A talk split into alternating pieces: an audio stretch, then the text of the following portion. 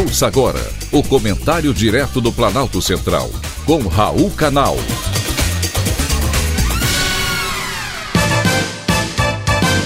Queridos ouvintes e atentos escutantes, tema de hoje: personalidade do ano. É do Brasil, sim, é do Brasil, a personalidade do ano de 2021. O presidente brasileiro, Jair Messias Bolsonaro, foi eleito em uma enquete online da revista americana Time. Chamado de líder controverso pela publicação, o presidente Bolsonaro recebeu quase um quarto dos 9 milhões de votos dados pela internet. A revista disse ainda que a escolha dos leitores identifica a pessoa ou grupo mais influente do ano, para o bem ou para o mal. Mesmo eleito por votação popular, a imprensa não perdoa. A Time ressaltou que o presidente do Brasil deve concorrer à reeleição, mas que vem enfrentando uma crescente rejeição por conta do direcionamento dado à sua política econômica. A revista econômica precisa, sim, de correspondentes mais sérios e mais idôneos no Brasil ou visitar mais o nosso país. Assim, ficariam mais reais os seus comentários. Aqui no Brasil, todavia, não é diferente. O consórcio de veículos de imprensa, formado por jornalistas do G1, O Globo, Extra, Estadão, Folha e UOL, tem atuado em conjunto para divulgar o que querem e como querem de igual forma. A princípio, eles decidiram que formariam aliança com a justificativa de informar dados de casos e mortes pela Covid-19 e também de vacinados contra a doença.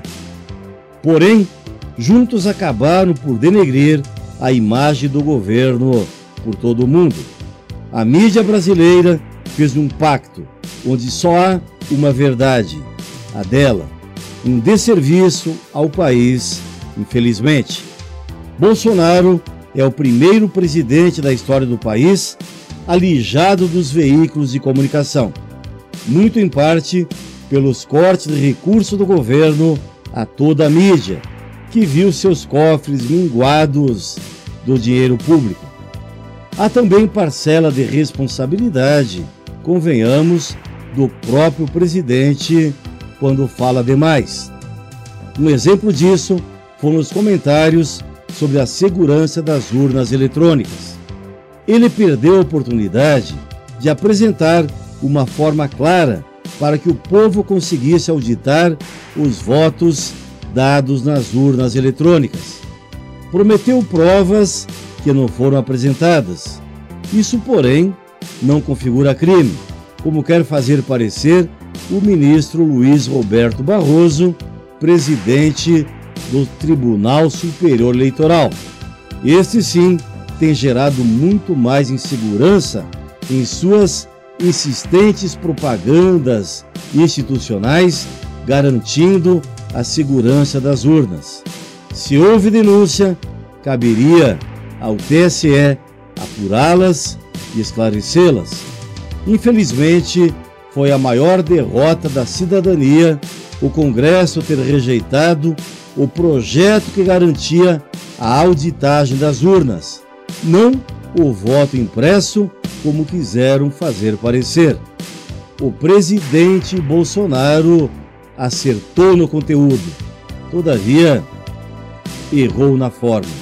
Perde o povo brasileiro, perde sim a democracia. Foi um privilégio ter conversado com você.